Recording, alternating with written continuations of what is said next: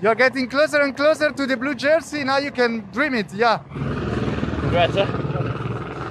What, sorry? You're closer and closer to the blue jersey. Which which jersey is the blue one? Uh, the the leader jersey. Ah, okay. What's up?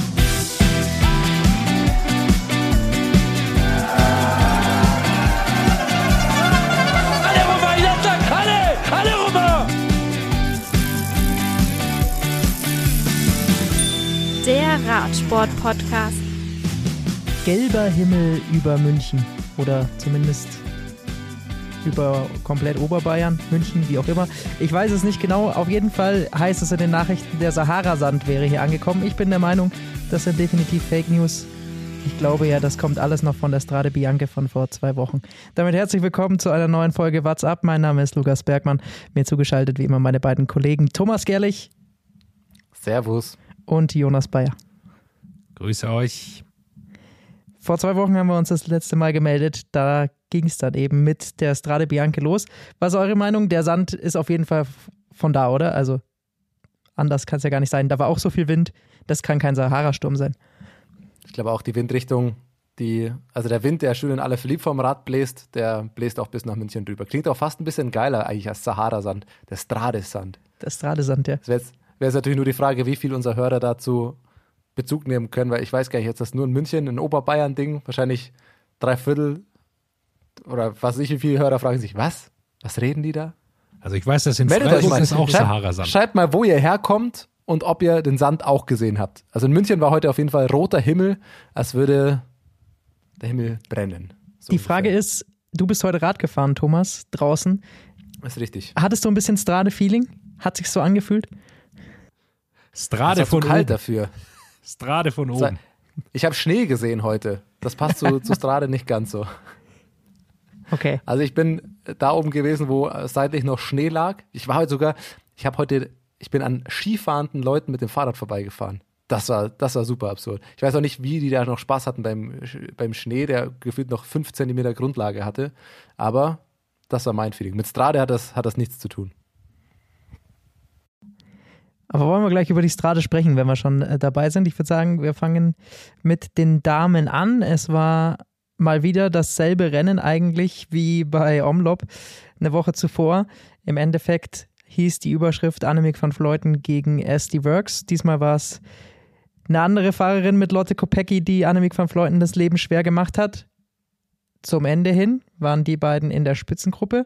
Allerdings im Unterschied zu Omlop wurden sie dann nochmal eingeholt. Dann war wieder eine komplette SD-Works-Schar war mit dabei, unter anderem die Vorjahressiegerin Chantal Vandenbrück-Blag, die auch noch mitgespielt hat. Demi Wollering kam dann nochmal ran. Aber zum Schluss waren es dann doch wieder die beiden, die sich am Schlussanstieg als die stärksten herauskristallisiert haben. Und dann war es aber diesmal nicht Annemiek van Vleuten, die äh, das Finish für sich entscheiden konnte, sondern Lotte Kopecki abgebrüht wie ja, eine richtig taktische Wunderleistung war das von ihr. Und dann hat sie in die Innenkurve reingestochen und sich den Sieg geholt.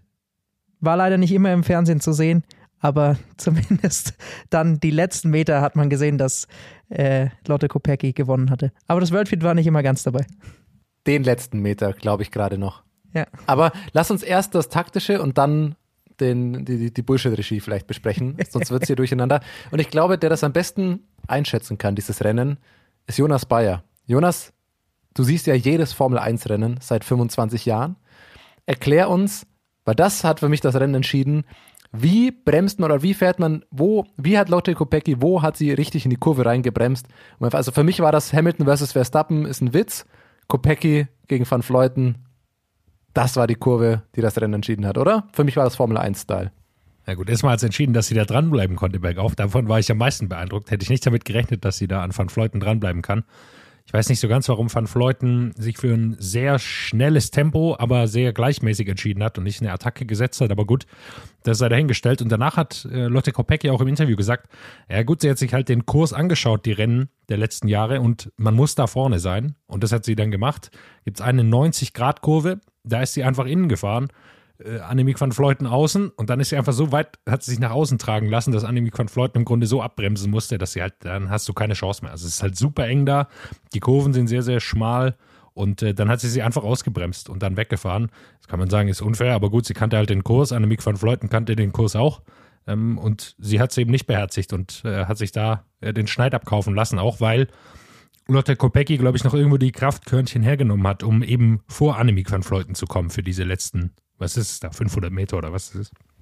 Ich fand das gar nicht unfair, muss ich sagen. Ich fand das tatsächlich einfach nur schlau. Und ich Ja, fand das genau, auch ich einfach auch, ja. spannend, Also- weil so deutlich hat man das, oder habe ich das zumindest jetzt äh, länger nicht mehr gesehen, dass wir einfach wirklich nur in die Kurve einen, halben Meter vor der Konkurrentin dran sein oder dem Konkurrenten, um sie wirklich nur einfach nur in der Kurve auszudrängen, weil dann ist es gar nicht die Mehrwatte, sondern einfach nur, dass der andere oder die andere bremsen muss. Und das hat ihr letztlich den Sieg gesichert. Weil dann war sie vorne und dann ist es da hinten raus schwierig zu überholen, aber Van Fleuten musste da so nochmal rausnehmen und so abbremsen, dass Kopecki dann genau in dieser 90-Grad-Kurve an ihr vorbeigezogen ist. Fand ich spannend. Ja, die einzige Chance für Van Fleuten wäre tatsächlich gewesen, äh, innen durchzustechen, also sehr langsam zu machen und dann innen in die Kurve reinzufahren. Das wäre Chance gewesen. Ich glaube auch, dass wir sagen würden, dass es unfair wäre, wäre es ein sehr schneller Sprint in der, äh, im Flachen gewesen. Äh, das wäre dann höchst kritisch geworden. Da war das Tempo jetzt aber auch nicht so hoch, dass es äh, irgendeine Gefahr äh, in sich birgt. Deshalb für mich völlig in Ordnung. Sehr, sehr clever gefahren von, von Lotte Kopecki, die sich das offensichtlich, wie sie danach gesagt hat, auch nochmal ganz genau angeschaut hat und auch mit dem Selbstbewusstsein reingegangen ist, dass ich ganz schön finde, dass sie jetzt da hinkommt zu SD Works und ein ganz klares Ziel hat, also bei solchen Rennen mitmischen zu können, solche Rennen gewinnen zu können. Lukas hatte das, glaube ich, schon mal letzte Woche gesagt, äh, äh, Entschuldigung, in unserem letzten Podcast gesagt, dass sie jetzt auch nochmal einen Schritt gemacht hat in die Richtung, dass sie solche Sachen eben, solche Rennen gewinnen kann. Also vor allem mit dem Rennen hat sie sich jetzt, glaube ich, auf ein ganz neues Level gehoben. Weil davor, ja, sie hat immer wieder in Zielankünften und so weiter gezeigt und hat auch bei diesen schweren Klassikern immer wieder gezeigt, dass sie mithalten kann. Aber so der richtige große World Tour-Sieg, der hat ihr einfach noch gefehlt und jetzt ist er da. Und Strade Bianche ist einfach eins der prestigeträchtigsten Rennen im Frühjahr, gerade nochmal für die Frauen, ganz extrem. Und von dem her glaube ich, dass das jetzt auf jeden Fall nochmal bei ihr was auslösen könnte, dass sie da jetzt so ein bisschen den Knoten gelöst hat. Vor allem war es bei den Frauen noch einfach top besetzt, muss man sagen. Gegensatz, äh, ehrlicherweise, zu den Männern, wo wir gleich zu kommen. Aber wenn wir, wenn Lotte Kopecki schon sagt, wie genau sie sich das Finish angeschaut hat, warum haben es die Regisseure oder Regisseurinnen wieder mal nicht geschafft? Also Lukas, du hast ja vorhin schon kurz angesprochen, was da auf den letzten 500 Metern passiert ist, das war ja schon wieder ein Skandal. Wir hatten es ja häufiger schon, äh, letztes Jahr zum Beispiel, viele werden sich wahrscheinlich erinnern, die Attacke Mathieu van der Poel gegen Julian Alaphilippe. Setzt er da hoch, man sieht das geil, an die, genau dieser äh, steilen Wand da geht der Helikoptershot noch und danach ist klar, die Dächer so, wir hatten das letztes Jahr, glaube ich, genauso schon angesprochen, dann muss man einfach wissen, vergiss den Helikopter, du siehst nichts mehr. So. Er wird Was trotzdem kommt bei immer geschnitten. dieses Jahr? Er wird trotzdem Natürlich wird er geschnitten. immer geschnitten. Man versucht immer noch mal so, ah, Jonas, Jonas, du warst ja auch schon mal im Ü-Wagen, du kennst ja auch die Regie. Man sieht das Bild und denkt sich, oh, ist das ein gutes Bild? Vorwarnung und in dem Moment, wo man drauf geht, ist das Bild halt weg. Aber da, also ich meine, bei Strade muss man sich halt genau darauf vorbereiten. Dann hat man bei den Frauen dieses Jahr ein relativ, also aus Fernsehmacher-Sicht, ein relativ ähnliches Finish. Nämlich genau die Wand und zwei FahrerInnen, für die geht's da um alles. Was dann passiert, das war, glaube ich, Chaos und äh, reine Panik. Dann einmal hier, okay, wir haben hier noch ein Kameramotorrad, gehen wir mal auf das. Das fährt um die 90-Grad-Kurve, man sieht nichts mehr, oh, hoppla, wird zu eng. Helikopter, ach scheiße, da waren ja die Dächer, man sieht gar nichts mehr. Komm, wir schalten einmal kurz auf irgendeine fest installierte Kamera, da rauschen sie kurz vorbei. Jetzt zeigen wir einfach nochmal kurz die dritte, die mit dem Rennausgang gar nichts zu tun hat, weil wir vorne einfach keine Bilder haben. Oh, Kopecki fährt ja schon ins Ziel. Das war so im Kurzzusammenriss der, der, der Workflow des Worldfeed-Regisseurs oder Regisseurin. Katastrophe. Ja, das kann man, glaube ich, ganz einfach unterbrechen. Es müssen da einfach mal fest installierte Kameras diesen Anstieg hoch. Das kann ja nicht sein. Ja, danach vor allem. Den Anstieg, ich meine, den kriegst du ja zumindest, den kriegt man immer einigermaßen hin und in diesem Anstieg, da kommt der Helikopter ja sogar noch einigermaßen mit. Aber danach dieses Verwinkelte, es ist natürlich schwer, muss man sagen. Äh, Häuser, die Dächer stehen über und alles, aber wie gesagt, da musst du, wie du sagst, da musst du halt an jeder Ecke irgendwie die Kamera stellen. Äh, es kann ja nicht sein, dass du in einem entscheidenden Moment einfach die Bilder nicht hast und dann den Zieleinlauf verpasst. Ja, es ist jetzt keine Überraschung. Die Zielankunft ist jetzt einfach keine Überraschung mehr. Die ist altbekannt und man hat mit Abstand noch überhaupt keine Lösung gefunden. Bei den Männern ging es drunter und drüber. Äh, es, der Drittplatzierte, nee, Askren war es, ähm, genau, doch, der war ja Dritter. Äh, Askren war es, der wurde überhaupt nicht gezeigt. Man hat nicht mal mitbekommen, dass er ins Ziel fährt. Also da war wirklich alles dabei bei diesem Rennen. Man hat nicht mal mitbekommen, wer der Dritte wird. Und äh, warum Attila Wa äh, Walter dann auf Platz 4 landet, hat man auch nirgends gesehen. Also italienische Regie, da kann man auch Tirreno Adriatico nochmal dazu nehmen. Das ist schon eine eigenwillige Sache, weil die auch gerne bei Ausreißergruppen bleiben. Also normalerweise kennt man es ja so, okay, die Ausreißergruppe kommt ins Ziel, der Sieger, und dann konzentriert man sich voll auf die, äh, auf die Spitze, also auf die Gruppe der, der Gesamtführenden. Nicht so bei Tirreno Adriatico, da kommt vorne äh, Warren Bagivas, der gewinnt, und dann wird noch der Kampf um Platz 4 abgebildet ähm, bei, in der Ausreißergruppe. Und dann sieht man halt, wie die Spitzengruppe ins Ziel rollt. Ja, gut, das hilft einem wenig weiter. Deshalb wollte ich euch, das ist eine Frage, die ich euch stelle. Die AD hat es jetzt öfter schon gemacht und ich plädiere dafür, mehr Splits. Also für alle, die nicht beim Fernsehen arbeiten, man kann Fernsehen auch so gestalten, dass man zwei Fenster einbaut und dass man zwei Bilder sieht. Und warum man das nicht im Radsport macht oder das so wenig sieht, ist für mich vollkommen verwunderlich. Weil man ja da einfach die Führungsgruppe, dann kann man auch nochmal zeigen, wie da der Vierte ins Ziel rollt, aber dann sieht man trotzdem Pogacar im Kampf gegen Evenepoel oder wen auch immer. Ja, ich glaube, bei dem Rennen hatten sie ja auch äh, ein bisschen, also du hast vollkommen recht, äh, weil du uns fragen wolltest, da stimme ich dir zu. Ähm, spannend war es ja bei Tireno auch, wenn wir gleich noch drauf kommen, die Etappe, wo sie sich natürlich kurz verfahren haben, diese Gruppe. Dann hat man natürlich als Regisseur wirklich oder als Regisseurin wirklich auch das Problem, okay, scheiße, was zeige ich jetzt? Da haben sich Leute verfahren, die haben mit dem Rennsieg nichts mehr zu tun, aber es sind halt einfach Tadej Pogacar, äh, Pogacar, Remco Evenepoel und ich glaube Wingegaard war es ja sogar auch noch, dann musst du die zeigen. Die können nirgendwo irgendwie eine Bauernauffahrt hochfahren, du musst die ja zeigen. Also, was machst du dann? Das ist natürlich eine schwierige Entscheidung. Und da würde ich sagen, okay, wenn da ein Fehler passiert, naja gut, da kann man sich vielleicht halt auch mal nicht darauf vorbereiten. Es ist Live-Fernsehen. Radsport ist, glaube ich, wirklich eine mit der am schwersten zu übertragenen Sportarten, weil Riesengelände, du brauchst Helikopter, es bewegt sich alles, es geht viel zu schnell. Ähm, das ist schwierig einzuschätzen. Ja, das muss man auch sagen. Also, das sind natürlich auch, ist nicht die Tour de France. Die Tour de France hat deut nochmal deutlich mehr Kameras als diese kleineren Rennen zur Verfügung. Jedes, jede Kamera ist teuer. Ähm, wir arbeiten alle beim Fernsehen. Wir können die Budgetverhandlungen, wenn es da um Kameras geht, das kostet einfach Geld, die Übertragung sicherzustellen, den Kameramann, das Motorrad und so weiter. Der Helikopter ist natürlich auch da, das ist alles teuer. Da ist mir alles klar. Bei Strade ist die Ausrede ziemlich dünn, weil da kann man einfach einen hinstellen. Und, äh, oder man muss das irgendwie gelöst bekommen. Also es kann ja nicht sein, dass man da eine Motorradkamera zeigt, die schon um die Kurve rum ist und man die Fahrer einfach die letzten 75 Meter nicht sieht, wie sie den entscheidenden Anstieg hochfahren. Ja, vor allem da machen doch, ganz ehrlich, da machen so viele äh, Hobby- oder YouTuber oder sonst, die machen es auch einfach vor, dass du eben nicht immer das riesen Kameraequipment brauchst. Klar, Helikopter und du brauchst auf Motorrad die Kameras, das ist alles klar, aber bei Strade, und jetzt weiß ich, jetzt mache ich es mir ganz einfach, aber um Gottes Willen, stell drei GoPros irgendwo, die mittlerweile auch in HD streamen können, irgendwo auf und schneide die, bevor du das Motorrad, das da mit der ja, 50.000 Euro Kamera ähm, hier eigentlich um die Ecken fährt und gar nichts mitbekommt. Dann stell drei GoPros auf, lass die streamen, das wird auch irgendwie hingehen. In der Stadt, die jedes Jahr dasselbe Finish hat. Sehr viel Fernseh-Deep Talk heute.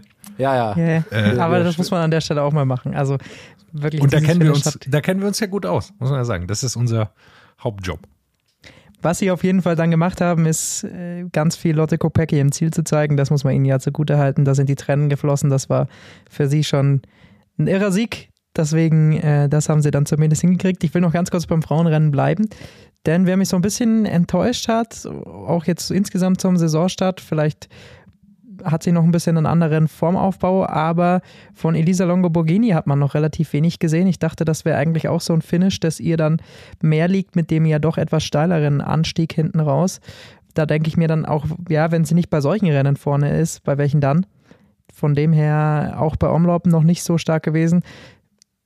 Muss man mal abwarten, aber ihr Saisonstart definitiv, glaube ich, nicht so, wie man sich's vielleicht erwarten konnte. Da wissen wir jetzt auch zu wenig natürlich über die Saisonplanung, aber ähm, sie hat mich ein bisschen negativ überrascht, muss ich sagen. Und wissen wir irgendetwas von Lisa Brennauer? Ist sie schon gefahren Sehr dieses Jahr? Frage. Was macht Ich sie? habe noch nichts mitbekommen tatsächlich. Nee.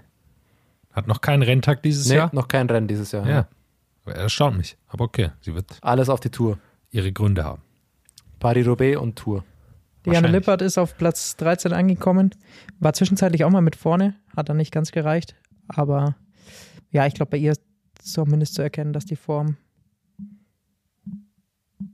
irgendwann kommen wird und dann wird sie auch wieder vorne um Podestplätze mitfahren können. Was mir ganz gut gefällt, muss ich sagen, bei SD Works ist äh, ähnlich wie bei Quickstep. die gönnen sich die Siege gegenseitig. Also man sieht immer danach die ganze Traube zusammen, die freuen sich wirklich zusammen. Du hast Lotte Kopecki schon ange, angesprochen, die da äh, sich so sehr gefreut hat. Und man hat auch gesehen, dass ihre Teammitgliederinnen äh, sich genauso gefreut haben für sie. Und ich glaube, das macht sehr viel aus dort, dass sie wissen, sie sind alle starke Fahrerinnen und äh, wir können alle mal einen Sieg holen, aber wir müssen auch füreinander arbeiten ein bisschen und, und uns da gegenseitig die Chance verschaffen, dann auch, auch einen Sieg zu holen. Ich glaube, das macht die auch aus untereinander, dass sie das, dass sie das so schaffen. Thomas, Dirk, nach dem Frauenrennen hast du in unserer WhatsApp-Gruppe geschrieben, so, und in ein paar Stunden sehen wir dann genau dasselbe Trikot jubeln, nämlich das belgische Meistertrikot. Hast leider dann natürlich Ja. nicht die Rechnung damit gemacht, dass Wout van Aert ja doch gar nicht mitfährt. Zeigt aber, glaube ich, gleich, äh, wenn wir zum Männerrennen kommen, dass es eben nicht ganz so top besetzt war, wie man sich es anfangs vorgestellt hatte. Nicht nur, dass Wout dann zurückgezogen hatte, sondern dann kamen auch noch einige Krankheitsfälle dazu äh, unter der Woche. Dadurch war es so ein bisschen ja, mit, mit angezogener Handbremse das Line-Up, würde ich sagen, bei der Strade Die Bianca. Wurde noch, noch fester angezogen während des Rennens. Ja. Also an sich war das, das Line-Up war ja von Anfang an schon so, dass wir, ah, hm, vielleicht einen kleinen Ticken schwächer als letztes Jahr. Dann waren es ja Pitcock, glaube ich, und wer war es noch, die kurzfristig krank ausgefallen sind. Michi Also Google wirklich auf einen jeden Tag Fall vorher. noch raus. Gogel ja zum Beispiel auch, genau. Und dann kamen halt während des Rennens noch die, die Crashs dazu, wo Leute einfach vom Rad geblasen wurden. Muss man an der Stelle aber wirklich so sagen. Also viele haben ja vielleicht den Crash von Julien Alaphilippe gesehen, aber es gab ja diese, diese Passagen oder wo dieser Hauptcrash entstanden ist, in denen übrigens auch Pogacar mit involviert war. Das habe ich am Anfang gar nicht so wahrgenommen, aber der ist da mitgestürzt, wo diese, das war wie so eine ganz leichte, so eine, so eine Gerade, die aber leicht so, der Weg war so leicht angeschrägt von links nach rechts und genau in die abfallende Richtung, also von oben nach unten kam der Wind zeitlich halt Vollgas rein. Man hat das wunderbar an dem Staub gesehen und dann hat man eben auch die paar Fahrer gesehen, die sich richtig gegen den Wind lehnen mussten. Und dann war es, glaube ich, ein Fahrer von Alpecin, der da quasi den Weg geschnitten hat und dann gestürzt ist direkt vor aller Philipp, der dann die doppelte äh, Rolle mit Abzügen in der B-Note noch gestanden hat. Äh, und dahinter Pogacar ist noch mitgestürzt und dann geht die Kamera weiter und dann war es, glaube ich, noch irgendein Fahrer von Movistar, der fünf Meter vor und fünf Meter hinter sich keinen hatte und auch einfach umfällt. Also da habe ich mir erst gedacht, wie ist das denn passiert? Aber man hat ja ein paar gesehen. Der Wind muss an dieser Stelle einfach wirklich krass gewesen sein. Und wenn du dann eben kein, kein Asphaltuntergrund hast, wo du dich einfach stabil hinlehnen kannst, sondern dann kommt ein Stein oder so und du, du rutscht ein bisschen weg, das Vorderrad irgendwie weg, dann bläst halt einen einfach vom Rad. Das hat das Rennen natürlich noch ein bisschen, noch ein bisschen schwächer gemacht, muss man sagen. Bevor wir tiefer in die Analyse reingehen, für alle, die es nicht gesehen haben, nach diesem Sturz war dann natürlich eine komplett neue Rennsituation. Ähm, Alaphilippe war zum Beispiel dann eben hinten, musste wieder rangeführt werden von seinen Teammitgliedern, hat dabei natürlich schon sehr, sehr viel Kraft vergeudet. Pogacar war zwar auch in den Sturz verwickelt, aber soweit ich das von der Übersicht, die man auch nicht immer hatte bei diesem Rennen dann äh, gesehen habe, hatte er nicht ganz so viel Rückstand, war schneller wieder dran vorne ähm, und hat dann, als Alaphilippe dran war, so circa 50, 60 Kilometer vor dem Ziel, kurz später attackiert zu einem 50 Kilometer Soloritt. Von dem her, so viel Zusammenfassung braucht man bei diesem Rennen gar nicht, denn danach ist nichts mehr passiert. Der Mann hat es von vorne weg dominiert, ist es durchgefahren und hat sich auch noch den Strade Bianca-Sieg zu seiner eh schon unglaublichen Vita in seinen jungen Jahren hinzugefügt. Also Pogacar in überragender Frühform, kommen wir gleich auch dann noch bei Tirreno Adriatico dazu, aber auch Strade ist jetzt für ihn ein Haken dran. Das war sehr, sehr beeindruckend und dahinter hat dann der Rest noch die Plätze unter sich ausgemacht. Beeindruckend sicherlich noch der alte Mann mit Valverde. Aber ansonsten war es gar nicht so ein spektakuläres Rennen, wie man sich sonst so von Strade erhofft hatte. Also verglichen mit den letzten Jahren auf jeden Fall die, die schwächste Ausgabe, das muss man, muss man einfach so sagen. Ja, die Spannung hat natürlich ein bisschen gefehlt. Ähm, du hattest schon gesagt, dass Alaphilippe zurückgeführt wurde. Da hat einen großen Teil der Arbeit äh, Mikkel Honoré, äh, der Däne, von Quickstep vo vollführt. Und das war, fand ich generell sehr beeindruckend. Der ist noch ins Ziel gefahren. Das hätte ich mal nicht gedacht, äh, dass er da noch zurückfährt, weil er ist sehr, sehr viel im Wind gewesen. Und die Gründung war für mich, hat ihn dann rangefahren und dann war sein letzter Akt quasi in dieser Gruppe, glaube ich, äh, noch Alaphilippe beim Pinkeln von hinten zu schieben. Also das war noch ein, noch ein Highlight für Mikkel Honoré, glaube ich, an diesem Tag. Was, glaube ich, noch erwähnenswert ist, ist, dass Pogacar eben nicht bergauf angegriffen hat, sondern das eher so in einer leicht abfallenden Passage. Also jetzt nicht ähm, bergauf, wo man denken könnte, okay, ja, da ist er eh der Beste der Welt. Nee, er hat auch bergab offensichtlich die Qualitäten. Die anderen haben sich nicht getraut und seine Attacke war auch wirklich halsbrecherisch, muss man schon sagen. Also er hat Ähm, er ist so hart gefahren, sein Rad ist geschlingert teilweise, er ist auch hin und her gerutscht auf dem Asphalt, aber irgendwie hat er gedacht, ja, was soll's, das mache ich mal, da ist niemand mitgekommen oder wollte auch niemand mit, weiß ich nicht. Und dann ist es halt oft so, wenn er dann mal so einen Vorsprung hat, die hinten sind sich auch nicht ganz einig, Quickstep war sich dann nicht ganz einig, es ist Askren hat dann geführt für Alaphilippe, dann hat Alaphilippe offensichtlich gesagt, nee, es war jetzt zu anstrengend, ich kann nicht mehr so, wird nicht mehr, nichts mehr mit dem Sieg heute. Dann hat Alaphilippe geführt, was sicher auch nicht hilfreich ist, wenn sie sich da nicht einig waren und dann äh, reicht es am Ende nicht und Pogacar ist einfach zu stark dann und, und fährt einfach vorne weg. Was man halt vor allem auch sagen muss, also ich meine, wir werden, haben schon oft darüber gesprochen, werden oft noch darüber sprechen, wie stark Pogacar ist und äh, ich meine, alle Ergebnisse sprechen für sich. Was man bei ihm einfach wirklich auch wieder sagen muss, dass man von diesem Kerl, also ich habe noch nie ein, also noch kein DNF, also ein Nicht-Finish in einem Rennen von dem bewusst mitbekommen und auch, dass er in dem Rennen wieder mitstürzt und ihm das scheinbar nichts ausmacht. Also was mit ein Hauptgarant, ohne Frage zu seiner brutalen Form und dass er wahrscheinlich das größte Talent und das der beste Fahrer aktuell äh, zu sein scheint, der stürzt nie, der stürzt nie raus, sagen wir es mal so. Der sitzt brutal sicher auf dem Rad und du bekommst von dem nie was mit, dass der, also da ist er mal in den Sturz verwickelt und dann aber hat er entweder das Glück oder keine Ahnung, aber das, das gehört einfach dazu, dass der Mann einfach alle Rennen durchfährt und einfach nie große Verletzungs- oder irgendwas Probleme hat. Ja, man sieht es bei der Tour de France jedes Jahr. Er stürzt ja bei der Tour de France quasi nie im Vergleich zu seinen anderen Kollegen, die viel auf der Nase liegen. Er ist irgendwie hat immer eine gute Position, hat ein gutes Gespür dafür, wo er jetzt sein muss. Ähm, ja, es zeichnet ihn natürlich auch aus. Wir, wir kennen das sonst von Klassikerfahrern und ich glaube, das macht ihn auch so gefährlich bei Klassikern, weil er dafür eben ein gutes Gespür hat, wann was abgeht, wann er wann was gehen könnte und er hat, glaube ich, auch einfach Spaß am Attackieren. Das ist bei Klassikern auch nicht schlecht. Also er ist einfach bekannt für seine aktive Fahrweise. Und äh, jetzt ist halt die Frage, ja, er fährt die Flandern-Rundfahrt dieses Jahr. Das ist sicherlich eigentlich nicht sein Terrain, nicht das Terrain, wo man denken würde, dass ein Tour de France-Sieger gewinnen könnte. Aber wenn man ihn jetzt bei der Strade gesehen hat, klar, Flandern ist noch mal härter, noch mal länger, aber wenn man ihn da gesehen hat, ja, dann na, fällt einem schwer zu sagen, nee, er ist nicht einer der Favoriten für dieses Rennen. Also bei welchem Rennen egal was, ist Tadej Pogacar nicht mit ein Favorit. Ja, mal in Sanremo, ist, äh, nicht mal in Sanremo, Entschuldigung, sondern Paris-Roubaix ist wahrscheinlich das letzte, wo man das sagen kann, dass er, oder so ein richtig flacher Sprint. Einfach. Da, ja, ein komplett flacher Sprint, okay, ja. aber. Aber da, man muss schon raussuchen. Also man muss ja, schon, wirklich. Ja, also ist, nennen wir äh, ein Rennen, wo du Tadej Pogacar nicht sagen, ja, das könnte er nicht gewinnen. Oder hat er nicht gute Chancen. Ist das ein Problem für den Radsport? Wenn, äh, wenn wir zurückkommen zu so Fahrern, die eigentlich bei jedem Rennen gewinnen können? Nee, die Diskussion wollte ich heute auch noch aufmachen. Ich wollte sie ganz zum Ende aufmachen, weil Tirreno, Adriatico und Paris-Nizza da denke ich auch noch mit reinspielen. Aber ähm, ja, also in meiner Meinung nach ist es definitiv der Radsport, der ein bisschen drunter leidet. Man hatte das ja lange Zeit, dass man sich beim Radsport oder fangen wir so an. Es gibt beim Radsport gibt's meiner Meinung nach zwei Publikumsarten. Das ist das eine, der eine Teil, der nur zur Tour de France einschaltet. Der ist natürlich gerade äh, relativ unterhalten, sage ich mal, weil endlich nicht mehr Sky bzw. Ineos dieses Geschehen komplett dominiert, sondern weil es mal andere Namen sind.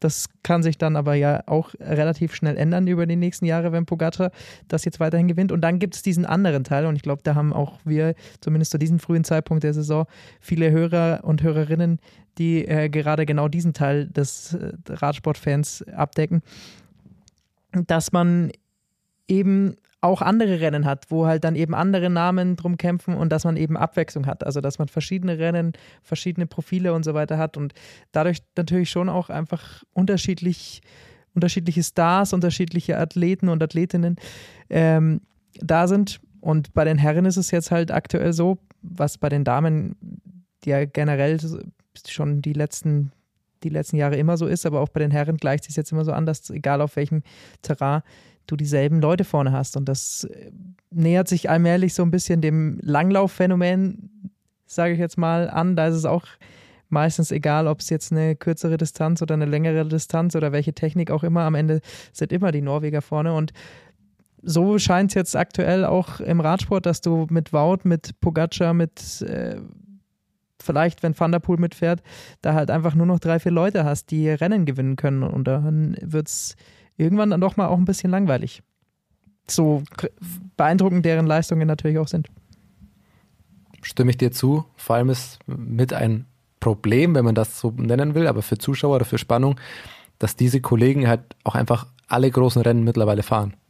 Also, Genau, dass ja. der Tour de France-Sieger einfach zu jedem halbwegs bekannten Eintagesrennen antritt und dass er es auch noch gewinnen will und jetzt Flandern noch fährt und Mailand Sanremo und ganz ehrlich, er theoretisch beide gewinnen kann. Also er bei beiden Rennen eine Chance auf einen Sieg hat ähm, und sich dann vielleicht bis wahrscheinlich noch die Tour holen wird und Strade gewinnt und am Ende Nicht nur, halt, wird man ihm- unterbrechen, nicht nur theoretisch gewinnen kann, sondern einer der großen Favoriten ist. Das ist ja eben genau, der genau, Punkt. bei allem. Dann kann er am Ende noch Weltmeister. Also du hast halt wirklich nur noch ein paar Fahrer, die gefühlt alles gewinnen können und äh, du hast nicht mehr sagen, okay, geil, die Klassiker, da ist, sind die und äh, Gesamtklassement, das sind die und da hast du noch ein paar Sprinter. Ja, wenn es kein Massensprint ist, kann Tadej Pogacar auch aus jeder kleineren Gruppe gewinnen. Wout van Aert fährt auf einmal am Berg mit äh, den Top 3 bei einer Einwochenrundfahrt mit, auch wenn es nur eine Medium-Bergetappe ist, aber trotzdem, er hängt fast seinen Kapitän noch ab. Also beim Zeitfahren genau dasselbe. Das ist, ja, die Spannung lässt da ein bisschen nach, so ehrlich muss man sein. Ich finde es halt, äh, ja, muss schon sagen, es, es ist schon verrückt und ich glaube, der Plan von Tadej Pogacar wird jetzt auch immer klarer. Ja, er will alle Monumente gewinnen, möglichst schnell. Sonst wird er jetzt nicht die Flandern Rundfahrt und Mailand Sanremo machen. Ich glaube, das ist ein klares Ziel. Ähm, Lüttich, Bastogne Lüttich hat er schon gewonnen. Äh, Lombardei-Rundfahrt auch. Also es fehlen noch drei für ihn. Zwei kann er dieses Jahr sich noch holen. Also der, der Plan ist schon klar von ihm und äh, er hat das ja auch schon mal angekündigt, er will den Giro, die Vuelta auch noch gewinnen. Jetzt ist er, hat er noch nie zwei Rundfahrten gemacht, aber es- ich glaube, sein Plan ist klar, was er vorhat. Ähm, dem Radsport tut's sicherlich aktuell noch gut, weil er ein, äh, ein Aushängeschild ist. Also mit seinen jungen Jahren, er ist ja auch fotogener Typ und, und kann sich einigermaßen vermarkten. Aber klar, muss man abwarten jetzt, wie sich das entwickelt. Also, dass er jetzt zu jeder Rundfahrt kommt und, und die immer gewinnen kann, ist einfach nicht so gut. Auch wenn man sagen muss, er hat jetzt immer natürlich scheut, oder äh, ob er den Vergleich scheut, ist egal, aber sein Team und Jumbo Visma timen das schon so, dass Roglic und Pogacar in möglichst wenigen Rundfahrten zusammen da fahren. Ähm, ich glaube, das wird auch dieses Jahr wieder so sein. Deshalb mal abwarten, wie sich es entwickelt und auf den Vergleich fiebern wir im Grunde ja alle hin. Also wir halten sie vermutlich ja beide für die zwei aktuell stärksten im Gesamtklassement und ich hoffe einfach, dass beide zur Tour fit sind und man dieses Duell dann mal über die kompletten 21 Etappen sehen kann. Hoffentlich bleibt so, muss man sagen, dass er das Aushängeschild bleibt. Ich bin der Letzte, der jetzt immer sofort bei großen Leistungen das irgendwie in Frage stellen will, aber wir kennen sein Umfeld spätestens seit der Operation Adalas. Ähm, das ist natürlich auch jetzt nicht alles ganz, ganz durchsichtig bei ihm, aber erstmal ähm, honorieren wir natürlich diese, diese Leistungen und erstmal ist er natürlich das Aushängeschild und das tut dem Radsport, da sagst du richtig, natürlich auch gut, dass es so einen jungen Star hat. Definitiv.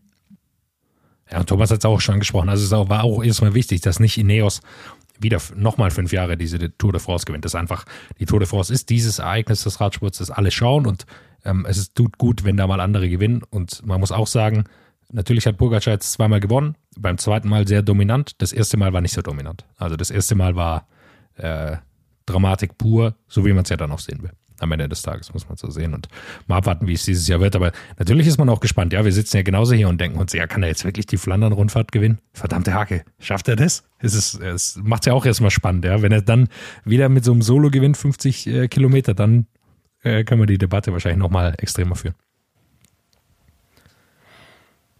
So. Schöne Diskussion, gefällt mir gut. Jetzt habe ich mir gerade überlegt, wir hatten jetzt noch zwei große Einwochenrundfahrten. Wie nähern wir uns den zu besprechenden 14 oder 15 Etappen? Wollen wir über die Kategorien da reingehen? Dann wird es wahrscheinlich ein bisschen durchmischt. Aber wenn wir schon bei Pogacar sind, dann binde ich noch eine Hörerfrage mit rein. Lass uns zu den Stravazen kommen. Wir hatten die Abfahrten schon, jetzt wird alles gebündelt. Stravazen.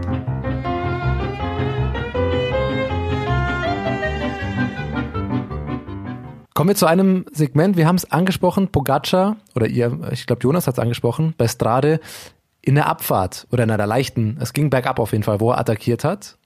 Er ist der beste wahrscheinlich Bergfahrer der Welt. Er kann es auch bergab. Und bei Etappe 6 bei Tirreno, das war die Etappe, wo er 16 Kilometer vor Schluss beschließt, ich fahre jetzt mal wieder weg, ähnlich wie bei Strade, nur dass nicht ganz so lang war, aber er fährt einfach weg, gewinnt die Etappe mit einer Minute Vorsprung. Spannend ist dabei eben nicht nur, dass er bergauf einfach schneller ist als alle anderen, sondern auch da in der Abfahrt den Komm hat. Ähm, und zwar, das ist jetzt, keine Ahnung, das ist irgendein Segment, das ist die letzte Abfahrt, bevor es den letzten, also es ging danach nochmal ein Anstieg und nochmal eine Abfahrt runter, auch in der letzten Abfahrt war, glaube ich, mit der schnellste. Jetzt kann man einerseits sagen, Klar, wenn man solo alleine vorne fährt, fährt man eine Abfahrt immer noch mal ein bisschen schneller um als in der Gruppe, weil man hat nicht die ganz freie Straße und so weiter. spannender, vergleichen wir zum Beispiel einfach mal Pogacar und Evenepoel.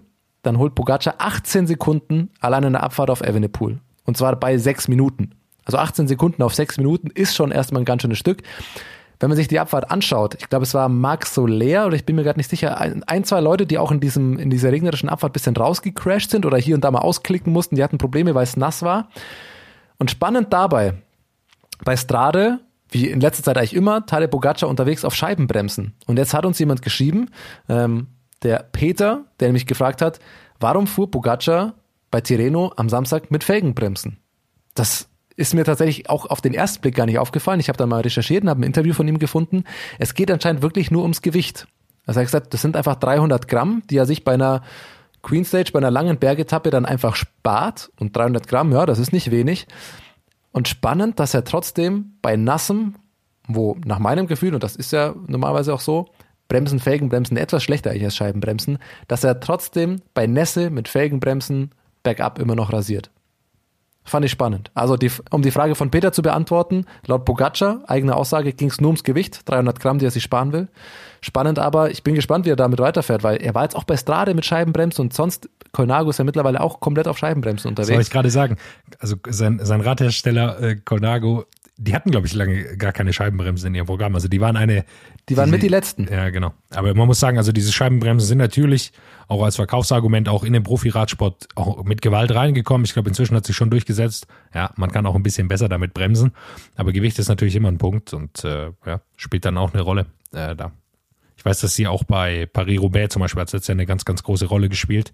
Äh, ich weiß gar nicht mehr. Ja, da hatten die wir erinnern uns, wer war das? Christoph Laporte, glaube ich sogar, der mit seinem Schuh da gebremst die, hat. Die, nicht die, der hatte nicht die Felgen, der hatte die Fersenbremse. Ja, der hatte die Fersenbremse, weil der hatte eine, tatsächlich eine Felgenbremse drin, die aber durch den ganzen Sand und was da so aufkam, äh, einfach runter war. Also die war nach 100 Kilometern schon weg, die Bremsbeläge, und dann konnte er nicht mehr bremsen. Naja, aber haben wir das auch noch, auch noch mal geklärt. Die Abfahrt war übrigens höchst fragwürdig. Also das war, glaube ich, zwei Meter breit, Schnee an den Seiten, also nass und ob da Eis war, kann man gar nicht so genau sagen. Enric Maas hat's, äh, ist richtig schwer geschützt. Er ist dann auch ausgestiegen. Jetzt gar ja, nicht, weil Enric er, Maas war es, genau. Weil er so schwer verletzt war, aber der, der wollte, glaube ich, einfach nichts mehr riskieren am Ende. Ähm, also es war eine sehr, sehr schwierige Abfahrt, auch wenn der Anstieg relativ schön war. Ja, wie steigen wir ein in diese beiden Rundfahrten? Ich würde mal sagen, wir beginnen mit Paris-Nizza. Hat ja direkt am Tag nach der Strade Bianche gestartet. Wenn man aufs Endklassement schaut, ist es kein großes Wunder, dass der Ein-Wochen-Rundfahrtkönig Primoz Roglic natürlich auch wieder im neuen Jahr genau da weitermacht. Er gewinnt am Ende mit knapp 30 Sekunden Vorsprung vor Simon Ganz Yates. kurz, du sagst kein Wunder. Ich fand es am Ende doch ein bisschen überraschend. Ja, ja, aber, aber auf, kommen wir vom gleich. reinen, genau, das, aber vom reinen Ergebnis her denkt man sich ja erstmal, okay, Primoz Roglic, ein Wochen Rundfahrt, das ist nichts Neues. Die gewinnt er. Die Yates-Brüder relativ gut auf Platz 2 und 3. Ineos generell mit auch mit Platz 3 und 4. Dan Martinez und, und Adam Yates vorne mit dabei. Ansonsten war es so ein bisschen mal antesten, was können einzelne Bergfahrer dieses Jahr äh, alles leisten. Also bei Paris-Nizza waren da zum Beispiel ähm, Jack Hake dabei, Joao Almeida war mit dabei, ähm, Nalti war mit dabei. Also es war schon so ein bisschen so das erste, erste Treffen der, der großen Anwärter. Die anderen, die waren dann alle bei, bei Tirreno Adriatico, aber bleiben wir erstmal bei Paris-Nizza. Thomas, du hast schon gesagt, am Ende war es ein bisschen überraschend. Was, was hat dich überrascht?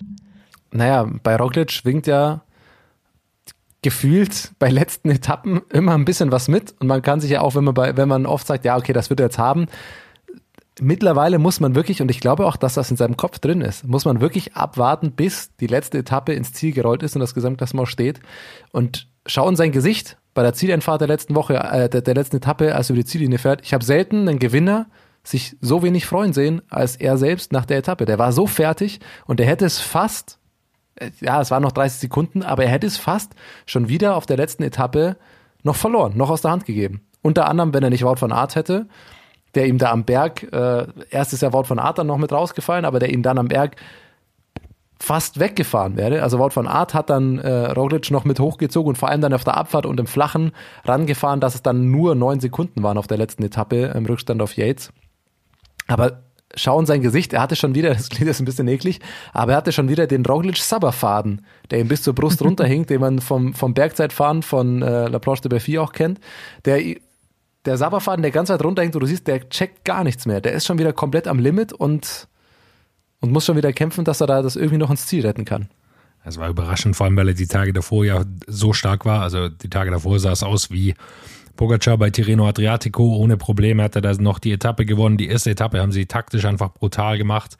Äh, da sind sie zu dritt, haben sie am letzten kurzen Anstieg angetreten. Laporte, Van Aert, Roglic. Es konnte niemand mitgehen, haben dann zu dritt die letzten fünf Kilometer, glaube ich, zurückgelegt und sind schon mal mit einem Vorsprung da reingekommen in, äh, nach dieser Etappe. Also das war schon mal beeindruckend. Da dachte man schon, okay, es wird halt hier die, der Jumbo-Visma-Festtag.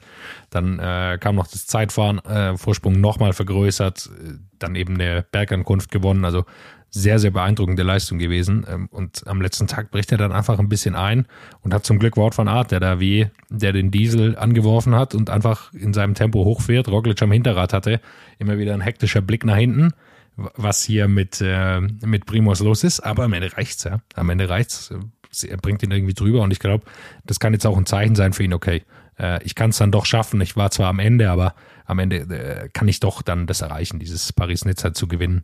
Ähm, ja, ist nicht, sicher nicht sein größtes Ziel der Saison gewesen, die Rundfahrt zu gewinnen, aber du hast schon gesagt, Thomas hätte das jetzt wieder verloren.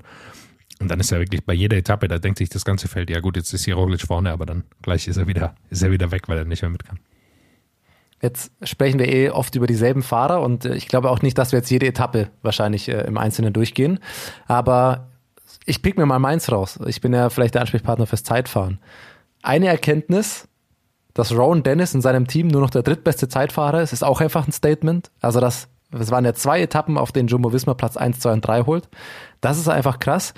Und was ist mit Simon Yates aktuell los? Also der ist in brutal guter Form fürs Frühjahr beim Zeitfahren fährt er auf Platz 5. Der hatte bei der ersten Zwischenzeit sogar die beste Zeit, schneller als alle anderen. Ich glaube, der hat es ein bisschen am Pacing gelegen, dass er dann, die zweite Hälfte war dann äh, einmal einen Ticken langsamer. Aber trotzdem, der ist eine Sekunde hinter Stefan Küng, der ist vor Stefan Bisseger und, und anderen Freunden, die da unterwegs sind.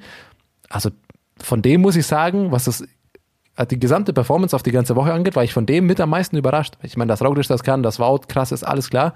Aber Yates ist ein sehr guter Frühform. Man muss natürlich dazu sagen, ähm, man sieht es wieder am Profil jetzt nicht so 100%, aber es sieht so ein bisschen welliger aus und im Endeffekt war es auch mit 13,4 Kilometern eben nicht so ein langes. Und wenn es da dann auf so kürzeren Dingen so ein bisschen welliger ist, das kann natürlich, glaube ich, so jemand wie äh, Simon Yates, dann liegt ihm auch ein bisschen mehr, als wenn es jetzt hier so ein 34 Kilometer Zeitfahren oder sowas wäre. Aber klar, ähm, beeindruckend hätte ich ihn jetzt auch nicht so stark da eingeschätzt. Man darf nicht vergessen, dass die beiden von der Bahn kommen. Also die sehen jetzt nicht aus wie klassische Bahnfahrer, aber die kommen von der Bahn. Das heißt, die wissen schon mal, was eine Aeroposition ist. Äh, liebe Grüße gehen an, raus an Mikel Landa und äh, David Gaudu. Äh, Oder Nairo Quintana, der ja. auf dem Rad sitzt, da denkst du, und auch währenddessen einfach mal seinen Arm was hat er gemacht? Ich weiß nicht, sie haben Kopf gekratzt oder sein Helm oder keine Ahnung. Also, der gibt sich nicht mal die Mühe, komplett in Aeroposition zu bleiben, ja. sondern da wird ab und, also das ist. Wie unangenehm äh, ist es aber, wenn du auf, wenn es dich am Kopf juckt und du darfst dich nicht kratzen. Das ja, komm on, für zehn Minuten. Also, ja, das, das, war wirklich, also was Nairo auf dem Zeitfahrrad macht, das ist ein Skandal. Ein Satz noch zu Paris-Nizza. Also ähm, am Ende muss man sagen, es ist ziemlich verrückt. Äh, es kommen tatsächlich 59 Fahrer gesamt ins Ziel. Äh, die große Krankheitswelle ist ausgebrochen, unter anderem auch Simon Geschke betroffen und so weiter. Äh, also es war sehr, sehr wenig Leute nur noch da. Äh, ich glaube von Israel Startup Nation ähm, ich weiß gar nicht, ob es dort war oder bei Tirreno Adriatico, bin ich mir nicht mehr ganz sicher, aber Ugo Uhl war der einzige Fahrer noch bei, ja nee, bei Paris-Nizza, genau, der wird am Ende 13. Der war der einzige Fahrer, der noch übrig war bei, ähm, bei Paris-Nizza von Israel, trotz und immer noch mit Bus unterwegs gewesen. Also sehr gut, er war, hatte also genug Platz, um zu duschen und sich auszubreiten. Ne? Aber äh, das macht es natürlich dann auch ein bisschen merkwürdig, wenn nur noch so, so wenig Fahrer dabei sind. Einsatz möchte ich auch noch sagen zu Paris-Nizza, Etappe Nummer zwei wenn man jetzt mal von der Jumbo-Dominanz absieht, war das nämlich mal die Etappe, wo es zumindest auf einem Profil auch mal jemand anders geschafft hat. Fabio Jakobsen. Gegen Wout van Art. Der Mann ist gut in Form. Wir Und Christoph bei, Laporte auf drei. Ja, ja, aber gut, der ist ja auch wieder Jumbo Visma. Aber Ja, eben. wir hatten es äh, ja von Fabio Jakobsen, also ähm, bestätigt weiterhin seine gute Frühform, auf den kann man sich dieses Jahr auf jeden Fall freuen als Sprinter. Und wenn wir schon mal noch, Paris. Noch zu, noch zu Deconic ein ein Satz. Äh, Michael Murkoff ist jetzt tatsächlich immer in der Ausreißergruppe. Ich weiß nicht, was er da macht, aber er ist immer da. Ja, es, stimmt. Es, es gab dann eine Etappe, da ist Luke Rowe, äh, hat das Feld zurückgebracht und hat dann Michael Murkoff, das war eine Bergetappe, hat er eingeholt. Und dann siehst du, wie Michael Murkoff äh, abwinkt und, und so rüber fragt zu Luke Rowe, was ist mit dir los? Warum fährst du hier so schnell, dass du uns alle einholst? Wo ich mich immer frage, aber er ist ja jetzt hier nicht der Favorit, so eine hügelige oder eine Bergetappe zu gewinnen. Ich weiß gar nicht, was er davor hat. Einfach einen gemütlichen Nachmittag verbringen oder ich kann es nicht sagen. Ja, wo wir dann, ähm, ja, kommen, wenn wir schon bei Paris-Nizza sind und bei Sprintern, das wollte ich irgendwann mal unterbringen, das ist jetzt auch so ein bisschen random, aber sagen wir mal Nachwuchstipps. Einmal einfach mal eine kleine Serviceleistung an die Hörer, einfach mal zwei Namen merken, damit ihr in ein, zwei Jahren äh, dann einfach sagen könnt, ja, ja, den, den, den kenne ich schon lange. Wir haben letztes Jahr, glaube ich, war das bei der U23 WM schon mal über Girmay gesprochen. Also Binam äh, Girmay, der 21 Jahre jung ist. Der war, der äh, bei U23 WM war das, der den Sprint hinten raus dann, glaube ich, noch, äh, jetzt muss ich jetzt selber kurz überlegen, aber der, glaube ich, an letzter, an, an zehnter Position war und dann ist er Zweiter oder Dritter geworden. Ähm, der ist oder verwechsel ich jetzt gefahren gerade was komplett? Der, das Ja, ja, Slalom gefahren ist, er genau. hat- er hat- ne, er Zweiter ist er geworden, U23 WM. Stimmt schon. Ja, doch, ich habe es doch richtig, genau. Und dann noch Zweiter geworden ist. Da haben wir schon gesagt, wow, krass, richtig krasser Sprint. Und der fährt auch ein brutal gutes Frühjahr jetzt schon. Ähm, hat im Januar schon in Spanien bei der Trofeo oder auf, also Mallorca hat er schon ein Rennen gewonnen. Und auch jetzt bei Paris Nizza Vierter, Sechster und Sechster zumindest in den Sprints. Das klingt jetzt nicht so krass, aber auf der anderen Seite dafür, dass er erst 21 Jahre jung ist, ist er in den Sprints oft, also was Endschnelligkeit angeht, fand ich den brutal stark. Äh, oft muss er halt noch irgendwie von hinten raus an den Positionen kämpfen und er fährt natürlich gegen ein andere Kaliber jetzt aktuell. Und er ist aber Intermarché hat jetzt- also, genau, Intermarché hat jetzt auch nicht die besten Helfer. Das Ja, muss das- man auch dazu sagen. ja, auch das. Und er ist kein reiner Sprinter, ja. Ja. Aber Ein Der fährt schon richtig also gut. Ist ein sehr, sehr gutes Talent, auch vom Material. Also die, man muss auch sagen, also Intermarché, die äh, höchste Motivation und bringen viel. Georg Zimmermann fährt, fährt geile Rennen da und so weiter, ist alles schön anzuschauen. Aber die sind vom Material einfach hinten dran. Also du, das ist einfach die Realität, dass sie da nicht mit den großen Teams mithalten können. Ja, aber zum Beispiel bei der ersten Etappe, Paris-Nizza, wo äh, Laporte, Roglic und Van Aert 1, 2, 3 machen, wird Gemeier am Ende Sechster. Also er macht den, aus dem Massensprint macht er dann noch Platz, Platz zwei theoretisch vor Jasper Phillips und sonst wie. Also das, äh, den einfach mal auf der Rechnung haben, den fand ich gut. Ähnlich übrigens wie für Olaf Koy. Äh, oder ich, ich hoffe, man spricht ihn so Man aus. spricht den Olaf Ähm, Koy, ja. Aber QG ja, genau. Der ist noch ein. Jahr, der ist, genau, der ist noch ein Jahr jünger, 20 Jahre jung und dies Jahr auch schon zweimal ähm, Platz zwei geholt. Unter anderem bei Tirreno, bei der UAE Tour auch. Ähm, und vielleicht nehmen wir das jetzt äh, als, er wird direkt hinter Tim Bellier Zweiter bei Tirreno vor Phil Bauhaus, vor Peter Sagan, ähm, Ackermann, Nizzolo. Also auch der mit 20 Jahren schon ein richtig, richtig starkes Nachwuchstalent, das sich äh, Jumbo da geholt hat. Und das jetzt vielleicht als Überleitung zu Re- Tirreno Adriatico, oder? Oder habt ihr noch was zu Paris-Nizza? Dann tut's mir leid. Auf Tirreno Adriatico. Wir haben es schon gehört vorhin. Tadej Pogacar gewinnt auch dieses Rennen. Oh Wunder. Er gewinnt ein Rennen, bei dem er antritt. Das äh, ist einfach beeindruckend. Am Ende fast zwei Minuten Vorsprung auf Jonas Wingegaard. Mikel Landa ist auch mitgefahren. Jay Hindley scheint Das klingt, so, aktuell das klingt der so beste. lustig, wenn du das sagst, Lukas. Mikelanda ist auch mitgefahren. Ja, So aber es vielleicht ist, war es ist so. Aber auf Platz 3. Ja, richtig. Ich will ja nur sagen, gegen wen er sich da schon wieder alles behauptet hat.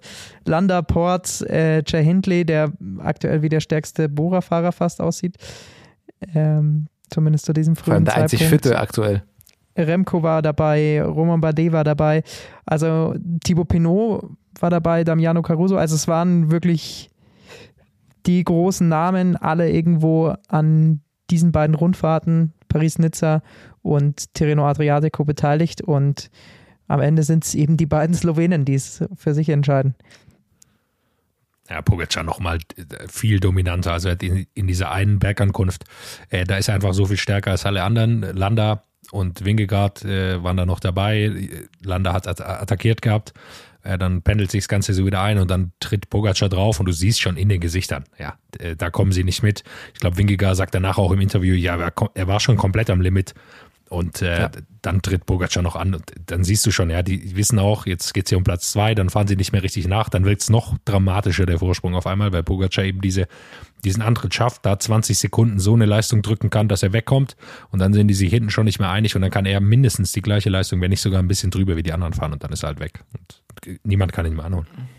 Und jetzt kann man sagen, Jonas Wingegar checkt vielleicht im Rennen jetzt nicht ganz so viel, welches Trikot es eigentlich wäre. Wer ist eigentlich dieser große, schwere Italiener, der, der die Zeitfahren immer gewinnt? Da blickt er vielleicht nicht so durch. Aber dieses Interview fand ich schon auch spannend. Das andere, wo er dann sagt, also auf diese Attacke von Pogacar angesprochen, das sagt, in dem Moment, wo Pogacar attackiert, war ich schon bei 100 Prozent. Ich war schon komplett am Limit. Ich habe nicht mal überlegt, noch mitzufahren. Also nicht mal kurz, ah, versuche ich sonst. Es war einfach, nee, keine Chance. Pogacar tritt an, das sind alle, da ist der Tour de France Zweite, Jonas Wingegaard. Fakt, ist am Limit und sagt, er denkt nicht mal mehr dran mitzufahren. Und Pogacar fährt eine Minute Vorsprung zum Sieg. Da ist doch alles er hatte gesagt. oben am Berg sogar 1,30, also in der Abfahrt hat auch, äh, glaube ich, da hat ihm sein, sein sportlicher Leiter mal aufs Ohr gesagt, Kollege, jetzt hier, weil das war diese gefährliche Abfahrt eben, äh, ich glaube, da hat ihm da sein sportlicher Leiter dann aufs Ohr gesagt, äh, Freundchen, jetzt hier mal ganz langsam runter, kein Sturz, äh, du hast noch genug Ziele dieses Jahr, gewinnen wirst du die Rundfahrt. Wahnsinn. Ich frage mich, das Einzige, was ich mir immer als Frage stelle, wir hatten das ja letztes Jahr schon, dass wir zu dem Zeitpunkt der Saison gesagt haben, wir wollen sie jetzt eigentlich mal gegeneinander fahren sehen. Wie ist wirklich die Lage zwischen Roglic und Pogacar? Glaubt ihr, es gibt eine WhatsApp-Gruppe einfach nur mit den beiden, wo sie sich hier absprechen, so, ja, hey, ich würde gern das Rennen fahren, wollte nur sicher gehen, dass du da nicht fährst, dass sie auch ja erst dann bei der Tour de France gegeneinander antreten? Also das ist schon sehr auffällig, oder? Ja gut, letztes ich Jahr glaube, sind sie ja dieses Jahr war es relativ einfach, ja, weil letzte, sie sind zusammengefahren bei der äh, Baskenland-Rundfahrt dann und da hat äh, Pogacar ja diesen riesigen taktischen Fehler gemacht, da ist er dann auf einmal für, äh, wer war das? Brent McNulty, glaube ich. Ist er da auf einmal gefahren, hat Richtig, die ja, aus, das verpasst und so weiter, ja klar. Aber äh, jetzt bei Tirreno und Paris hat sich das, glaube ich, so ein bisschen eingependelt, dass sie das so machen. Wir werden sie sicher nochmal gegeneinander fahren sehen, aber klar. Äh, vielleicht sprechen sie sich auch ab, rufen mal durch. Wie sieht's aus? Tade. Ich habe Ja, die wirklich erst Bock, bei der Tour gegen dich zu fahren. Lass uns das bitte vorher vermeiden. Sie verstehen sich auch gut. Also sie, sie kennen sich gut, sie verstehen sich gut. Klar, beide Slowenen, äh, die kennen sich und äh, ja. Am Ende geht es ja auch darum, die wollen ja auch beide Rennen gewinnen, dann ist ja auch klar, das wird deutlich anstrengender, wenn sie gegeneinander fahren müssen. Dann, ich habe noch was zu Tirreno, um äh, einfach auch nochmal da das Zeitfahren anzusprechen. Es gewinnt am Ende Filippo Ganna. Das ist jetzt nicht die, die größte News. Aber feuer mal die Kategorie ab. Bergi, du meintest vorhin, du hast auch noch welche. Jetzt Ausreißer und Ausrutscher. Ich weiß gar nicht, ich finde es gleichermaßen. Also ich habe ein Argument, das ist Ausreißer, ein Argument, das ist Ausrutscher. Ich zeige euch mal ein Foto des Zeitfahrens von Filippo Ganna. Fällt euch dabei was auf? Das funktioniert immer gut im Podcast, auch wenn man Fotos zeigt. Ja, warte, ich, ich, ich erkläre es ich erklär's den Hörern gleich. Sagen wir so, Ganna vorne, dahinter ist ein Auto. Schätzt mal ungefähr, wie viele Fahrräder sind auf dem Begleitfahrzeug von Filippo Ganna? Sechs. Elf. Ja, das sind, also ich glaube, es ist wirklich zweistellig. Eine Möglichkeit ist, für Filippo Ganna ist für jede Eventualität vorgesorgt und er hat das Ersatzrad in jeder Farbe, in jeder Übersetzung, mit je unterschiedlicher, was weiß ich nicht alles. Okay, das wäre der lustige Part. Der andere Part ist natürlich, Ineos, so schlau wie sie sind, es gibt aerodynamische Studien, das ist jetzt nicht die neueste News der Welt, aber das muss man da einfach nochmal dazu sagen. Deine, der, der Windwiderstand oder deine Aerodynamik wird besser, je größer ein Hindernis, das direkt hinter dir ist, ist. Sagen wir es mal so, du fährst mit dem Fahrrad direkt vor einem riesen LKW, der hat natürlich eine riesen Wand vor sich, saugt ganz viel Wind, dann ist die Aerodynamik für dich davor auf dem Rad besser. So, ein Schelm, wer Böses dabei denkt, dass hinter Filippo Ganna auf dem Dach des Autos 25 Fahrräder stehen, um da eine möglichst große Wand und das Auto steht. Es gibt, auch das habe ich extra nochmal nachgeschaut, es gibt eigentlich auch eine, eine Regel, wie nah sich das Begleitfahrzeug maximal nähern darf. Ich könnte mal vermuten, bei Tour oder so wird das vielleicht strenger kontrolliert als jetzt bei äh, Tirreno oder bei diesen kleineren Rundfahrten. Also, ist ja nicht keine kleine Rundfahrt, aber halt nur in Anführungszeichen eine Einwochenrundfahrt. Weil das Auto ist, ich sag mal maximal zwei Meter, eher ein Meter direkt hinter Filippo Ganna. Darf Ich weiß nicht, ob der das braucht. Ja, bremsen darf er nicht. Aber achtet einfach mal drauf. Also vielleicht auch das an alle Hörer beim nächsten Zeitfahren. Achtet mal. Ich bin mal gespannt, ob das weiter so sein wird, weil das war schon krass auffällig, wie nah das Ineos Begleitfahrzeug direkt hinter Filippo Ganna mit Also zehn Fahrräder sind das locker auf dem Dach. Da habe ich aber noch einen Tipp. Äh, liebe Grüße an Ineos, noch ein kleiner Tipp. Bei größeren Rundfahrten, gerade bei der Tour zum Beispiel, wenn die auch kein Rundkurs sind oder sowas, dann sieht man öfter mal, dass so ein Teambus, also kein äh, Bus, sondern eher so eine Art Sprinter hinter den Fahr Fahrern herfährt. Rick Zabel war das zum Beispiel beim Giro, als der den Bergpunkt geholt hat. Da war eher so ein Sprinter hinter ihm und dann hat es auch Ewigkeiten gedauert, bis da das Rad rauskommt. Vielleicht sollten sie einfach sagen, ja, für den haben wir jetzt kein richtiges Auto und mit so einem Teambus da hinterherfahren. Ja, aber äh, Thomas, das ist, äh, in welche investigative Richtung bist du da gegangen? Darüber hatte ich noch nie Wahnsinn, nachgedacht. ne? Ist es jetzt ein Ausreißer oder ein Ausrutscher? Das ist die große Frage. Also ich denke mir so, mein Gott, also Ausrutscher ist es für mich dahingehend, dass ich mir denke, wirklich, muss man jetzt da hier noch das rausholen und also streng genommen, ich würde behaupten, ich kann es nicht hundertprozentig, aber ich habe es auch nur von vorne gesehen. Äh, ich habe jetzt nicht genau den Abstand zwischen Fahrer und Auto gesehen, sondern streng genommen würde ich sagen, ist es ein Regelbruch. Äh, Also objekt oder faktisch, ohne das jetzt zu werten. Ich glaube, das Auto ist deutlich zu nah am Fahrer dran. Ähm, und ich glaube, auch ein Gunner braucht das nicht. Auf der anderen Seite ist es natürlich ein Ausreißer. Es zeigt einfach nochmal, und das ist ja das Geile, beim Zeitfahren kommt es auf alle, auf jede Kleinigkeit an Aerodynamik an. Ne? Die können alle gut treten, aber äh, am Ende ist eine Leistung gemixt mit, wie sitzt du auf dem Rad und so weiter. Und das ist bei Ineos oder halt auch bei Gunner einfach geil, wie der auf dem Rad sitzt, wie der alles eingestellt wird, wie überall noch das Maximum rausgeholt wird. Dahingehend ist es für mich dann ein Ausreißer. Und noch darauf einzugehen, wenn wir schon über Fotos gesprochen haben. Äh, Thomas, du hattest auch in unsere Gruppe noch ein Bild von Gunner neben Pogacar gestellt. Äh, da sieht man nochmal den Unterschied. Also äh, Gunner sieht jetzt auch nicht aus wie ein Übergewichtiger, aber neben Tadej Pogacar, da sieht er aus wie äh, der Berg von äh, aus Game of Thrones auf einmal. Also es äh, ist ja verrückt. Also man, Pogacar, wie viel wiegt er? 40 Kilo, Wahnsinn. so sieht's aus. Das Geile ist auch, äh, bei Gunner ist mir das letztens aufgefallen, der, der, der postet oft äh, da mittlerweile Sachen von Interviews. Einerseits wurde er mal gefragt, so, äh, was der Unterschied ist zwischen ihm oder warum er da am Berg nicht mitfahren konnte und er zeigt einfach nur auf seinen Bauch. Und dann hat er irgendwie ein Interview von oder eine Aussage eines italienischen Journalisten, ich weiß nicht, ob es auf Twitter oder Instagram war, ge geteilt. Äh, der Journalist, der nur meinte, so sinngemäß, ja, so gut wie der fährt und sonst wie, er müsste doch einfach nur 25 Kilo abnehmen, dann könnte er auch äh, vielleicht die Tour de France gewinnen, so ungefähr, wo es wieder ganz äh, theoretisch wurde. Äh, und kann er auch nur so, naja, zwei Punkte. Erstens, wenn er 25 Kilo abnimmt, also überleg dir mal, wie groß der ist und sonst die zweitens, einfach mal 25 Kilo abnehmen. Also als ob das so, mein Gott, lass doch mal zwei Bier weg, dann geht das auch so ungefähr. Also das- da merkt man auch wieder, wie wenig sich manche Leute dann wirklich damit beschäftigen, obwohl sie irgendwie Radsportjournalisten sind. Vor allem ist es bei ihm ja fast ein Drittel, würde ich mal denken, oder? Der wiegt 80 Kilo, würde ich jetzt mal schätzen. Ja, ich glaub, der wiegt schon mehr.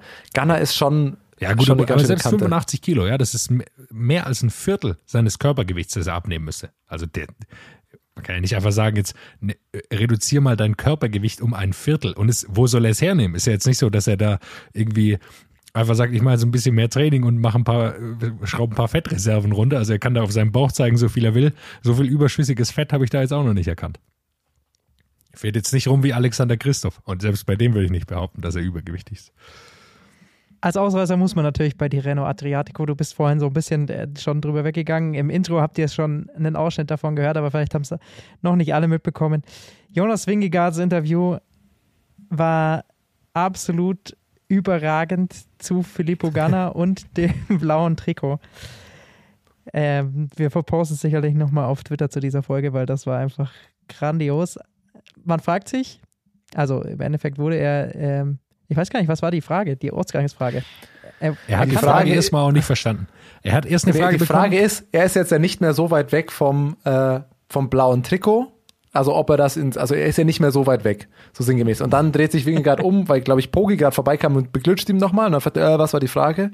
Dann wird nochmal nachgefragt, ah, du bist nicht mehr so weit weg vom blauen Trikot. Und er, äh, which one is the blue? Äh, the leader jersey. Ah, ja, hm, okay. Also, das wäre eine Frage gewesen, das kann man vielleicht verstehen. Ist es jetzt die kämpferischste Fahrer oder man weiß ja nicht, bei jeder, in jedem Land ist das ja anders oder das Bergtrikot und alles haben komische Farben. Aber naja, wenn ich als jemand wie Wingegaard, der eher ein Gesamtklassementfahrer ist, nicht weiß, welche Farbe das Gesamtklassementtrikot hat, da ist schon einfach hervorragend. Und dann kannte er im gleichen Atemzug eben Filippo Ganna nicht. Ja. Ja. Äh, ne, was heißt, er kannte ihn nicht, der Name ist ihm halt nicht eingefallen. Ja, Sagt, ja, ah, what's his das name, hat what's his name? Äh, äh. Gunner. Das ist aber What's his rein. name? Es ist halt, Äh, Ganna. du merkst einfach, meine These, nach vielen Stunden Radfahren ist nicht mehr ganz so viel Sauerstoff im Gehirn übrig. Man kennt's. Also ich war heute Radfahren, lange Runde, es wurde am Ende kalt, Rückweg, wie ich heute im Supermarkt dreimal im Kreis gelaufen bin, bis ich gefunden habe, was ich gesucht habe. Das im ganz, ganz Kleinen. Ich will mich jetzt äh, natürlich damit nicht vergleichen, aber jeder kennt's. Lange unterwegs gewesen, nicht mehr viel im Kopf, man checkt gar nichts mehr und läuft planlos durch die Welt. Das will ich zugeben, das ist mir nach dem Rollefahren noch nie passiert. Ausreißer, wenn wir schon dabei sind, für mich definitiv auch ein neuer Twitter-Account, der sich in den letzten Wochen aufgetan hat. Viele kennen ja schon Cycling Out of Context. Der ist, glaube ich, inzwischen in der Bubble sehr, sehr bekannt. Und jetzt auch neu auf Twitter ein absolutes Goldstück, das da dazu gekommen ist. Eurosport Out of Context. Überragend. Scheint mir hauptsächlich auch Jens Vogt out of context zu sein. Ja. Es, ist, es ist viel Eurosport. Okay, der, der Account heißt Eurosport, aber Jens Vogt zeigt seine biologischen oder sehr artenspez sein sehr artenspezifisches Wissen. Er kennt sehr viele Tiere, hat immer was dazu zu sagen. Ich weiß nicht, ob wir ihn vielleicht auch mal einkaufen könnten für unsere äh, Tour de France-Rubrik, der Blick übers Oh. Lenkerband, weil ich denke, da hätte er einiges beizutragen. Definitiv. ja, das war definitiv noch ein Ausreißer. Ausrutscher, muss man sagen, in den ganzen Rundfahrten definitiv der Wind. Nicht nur bei Strade Bianche davor schon, sondern dann auch bei Paris-Nizza.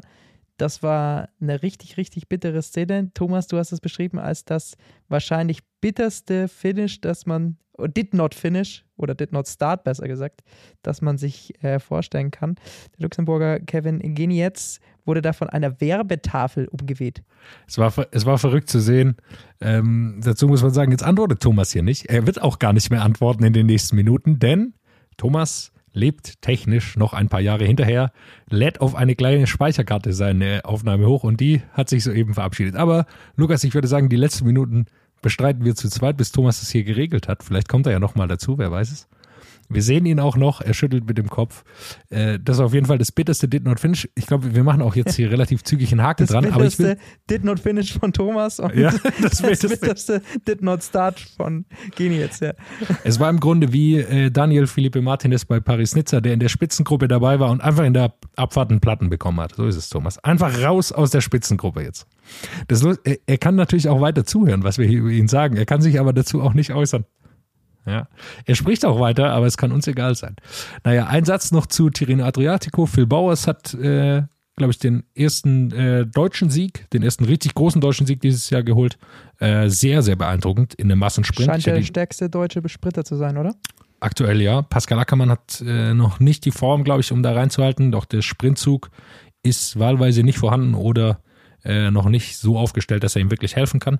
Äh, Phil Bauers hat da wirklich gegen die ganz großen Namen, also Demar, Nizzolo, äh, alle gewonnen. War sehr, sehr beeindruckend zu sehen. Und äh, ich hätte eher gedacht, dass er so aus kleineren Gruppen was gewinnen kann. Aber jetzt hat er mal gezeigt, dass er auch so in einem Massensprint das wollte. Und er war sehr, sehr schnell. Also er war deutlich schneller als die, als die großen Sprinter. Einen Punkt möchte ich bei Tirreno noch ganz kurz mit dir besprechen, ähm, weil ja doch der Name einfach jetzt in den letzten Jahren immer wieder mit so einem Fragezeichen versehen ist, reicht es für Rundfahrten oder reicht es nicht? Remco, mal ist er vorne dabei, mal kann er mithalten, mal nicht. Äh, Wie schätzt du es persönlich ein? Also man muss sich langsam schon so ein bisschen fragen, ob vielleicht dann auch De Koenig nicht das richtige Team für ihn ist, wenn er wirklich in die Richtung gehen will, oder ob er tatsächlich doch nicht ganz der Rundfahrtentyp ist, zumindest jetzt aktuell mit, mit seinem aktuellen, mit seiner aktuellen Form und seinen aktuellen ja, Werten, die er, die er fahren kann. Er tut sich schwer bei den langen Bergen bergauf. Ich bin mir nicht sicher, der Latin Rouge Podcast hat lange darüber gesprochen, ob äh, sie ihn überhaupt zu den richtigen Rundfahrten schicken. Da würde ich auch mal ein Fragezeichen stellen. Also äh, ich glaube, Paris-Nizza hätte ihm da, äh, ja, wäre ihm leichter gefallen. Auch, dass sie ihn letztes Jahr schon zum Giro geschickt haben. Ich glaube, aktuell hat er einfach nicht die Form, um da vorne mitfahren zu können. Gerade bei Pogacar, Landa, Wingegaard, diesen richtigen Bergziegen, die da vorne wegfahren können. Ich glaube, das ist ein Problem für ihn. Ähm, des Weiteren ist er natürlich noch sehr jung, kann auch einiges dazulernen, aber ich glaube auch, dass Quickstep noch Probleme hat, das richtige Rennprogramm für ihn zu finden, um ihn zu einem wirklichen Gesamtklassementfahrer äh, zu machen. Ja, also hat auch der Koenig ja wirklich nicht wirklich gezeigt in der Vergangenheit, oder? Ja, sie hatten, man- Hen- sie, haben, sie hatten Henrik Maas, aber der war im Grunde auch dann, ist eher hochgeschossen, war dann da, ein bisschen durch Zufall auch, äh, oder hat sein Talent gezeigt, was heißt durch Zufall? Ja, er war einfach super stark. Äh, sie haben ihn dann aber auch relativ schnell abgegeben. Alaphilippe war eher ein Zufall, dass er da vorne dabei war. Und Almeida Dan Martin, wechselt jetzt auch, also Mars hat gewechselt, Almeida jetzt auch dann. Also irgendwie, wie gehen sie ihnen dann doch alle weg, weil sie halt einfach doch in eine andere Richtung ihre Fahrer meistens ausbilden und in eine andere Richtung scheinbar ihre Stärken haben.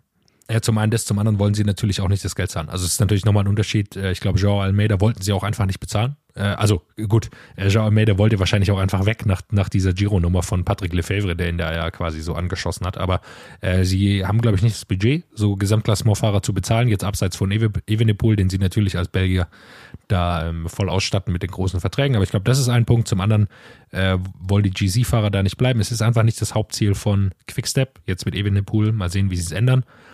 Aber das ist einfach nicht das Hauptziel von Quickstep, sondern das sind die Klassiker und dafür haben sie auch ihre Fahrer. Deshalb äh, ist es gar nicht so leicht für, für Quickstep. Aber ich bin gespannt, wie es mit Evenepoel weitergeht. Ähm, er ist ja immer noch ein Riesentalent. Man sieht äh, einfach, wie, wie stark er ist. Aber ähm, man merkt auch manchmal aus meiner Sicht, dass er ein bisschen Probleme hat, wenn er abgehängt wird. Dass er einfach dann auch ein bisschen Mentalproblem hat, weil er dann immer aussieht wie ein kleines, bockiges Kind. Äh, sobald er da ein bisschen abgehängt wurde und dann mit dem Kopf schüttelt und da so rummacht, wie Julia Alaphilippe, der das ja auch gerne macht, der dann da seine Show abzieht. Zunge raus, nochmal winken in die Kamera, zeigen, wie kaputt man ist, die Uhr nochmal präsentieren und dann verabschiedet er sich nach hinten. Dann lass uns noch kurz über das sprechen, was am Wochenende ansteht, der längste Radsporttag des Jahres. Am Samstag. Ich glaube, so Da frage ich doch als erstes sagen. mal Thomas. Was glaubst du, wer hier heute der Sieger ist? Ah, ne, stimmt. Thomas kann nicht beantworten. Ähm, Mailand Sanremo steht an. Es geht, wann geht's los in der Früh? Ich glaube, hast es- 9.30 es Uhr ist 9.30 Uhr Sendebeginn. Übertragungsstart. Das, Zumindest äh, beim Global Cycling Network. Ja. ich sag mal so, äh, braucht man sich vielleicht nicht komplett reinziehen. so ehrlich muss man wirklich sein. Je nach Katerlevel würde ich sagen, kann man auch schon mal, je nachdem, was man am Tag davor getrunken hat, kann man auch schon mal einschalten und dann mal wieder vier Stunden schlafen und dann hat man es auch schon. Äh, ist Ich man glaube in der aber- entscheidenden Phase. Ich glaube aber, dieses Jahr könnte das Rennen ein bisschen früher als am Poggio vielleicht interessant werden. Äh, Tadej Pogacar, wir haben schon gesagt, er ist dabei bei Mailand Sanremo mit ernsten Ambitionen. Ich könnte mir vorstellen, dass zumindest UAE am Cipressa ein bisschen versucht, aufs Tempo zu drücken und den ein oder anderen Sprinter in Verlegenheit zu bringen. Vielleicht darf das Feld schon mal ein bisschen auszudünnen. Aber äh, klar, die komplette Entscheidung wird wohl wie immer erst am Poggio fallen, aber vielleicht wird das Rennen vorher schon mal ein bisschen schneller und dann wird man sehen, ob Tadej Pogacar wirklich auch in der Lage ist, so ein Finish zu gewinnen. Dann wird es wirklich langsam sehr, sehr unheimlich, wenn er, wenn er das schaffen sollte. Die Konkurrenz. Ja gut, ich glaube, ich glaube, so unheimlich ist es da gar nicht, ehrlicherweise. Also diese, den Poggio, da würde ich ihm schon zutrauen, dass er da der Schnellste ist. Da ist halt die Frage, ja, kann irgendjemand mitfahren und dann ihn in den Sprint verwickeln? Äh, Das wird das größte, die größte Frage werden, die es da gibt. Äh, Alaphilippe, Wout van Aert, sicher zu nennen. Caleb Youn, ob er wieder das Bein auspackt wie letztes Jahr, das sah halt sehr, sehr gut aus. Äh, Jasper Stuyven hat letztes Jahr gewonnen, also es ist schon einiges möglich. Ich glaube trotzdem, dass es sich am Poggio entscheiden wird. Die, das Problem ist auch ein bisschen, dass die, die Strecke zwischen der Cipressa und dem Poggio ist einigermaßen lang, also da hat man auch wieder Zeit äh, hinzufahren im Zweifel, wobei man immer sagen muss, dass die Vorbelastung trotz der großen Strecke gar nicht mal die größte ist und alle mit relativ guten Beinen da ankommen. Äh, weil natürlich äh, diese Distanz über 300 Kilometer, die kann ja gar nicht Vollgas gefahren werden. Das ist einfach auch ein Dahingerolle. Pogacar hat so schön beschrieben als das Rennen, das am leichtesten zu finishen, aber am schwersten zu gewinnen ist, vielleicht in der World Tour. Ja, vielleicht, ja. Das Bekannter fand ich eine ne ganz, ganz schönen Satz von Tadej Pogacar im Vorfeld von Mailand Sanremo. Für die Damen leider weiterhin kein Mailand Sanremo. Äh, Trofeo Binder ist dort dann am Sonntag das nächste World Tour Rennen, das äh, interessant wird. Also es wird wieder ein sehr, sehr volles Radsportwochenende, auf das wir uns freuen können. Samstag Mailand Sanremo. Trofeo Binder am Sonntag. Thomas, wirst du es dir anschauen? Keine Antwort. Keine Antwort ist auch eine Antwort. Naja, was will man sagen? Macht's gut, Leute. Wir freuen uns auf die nächste Folge. Bis dahin. Ciao. What's up? Der Radsport-Podcast. WhatsApp ist eine M945 Produktion. Ein Angebot der Media School Bayern.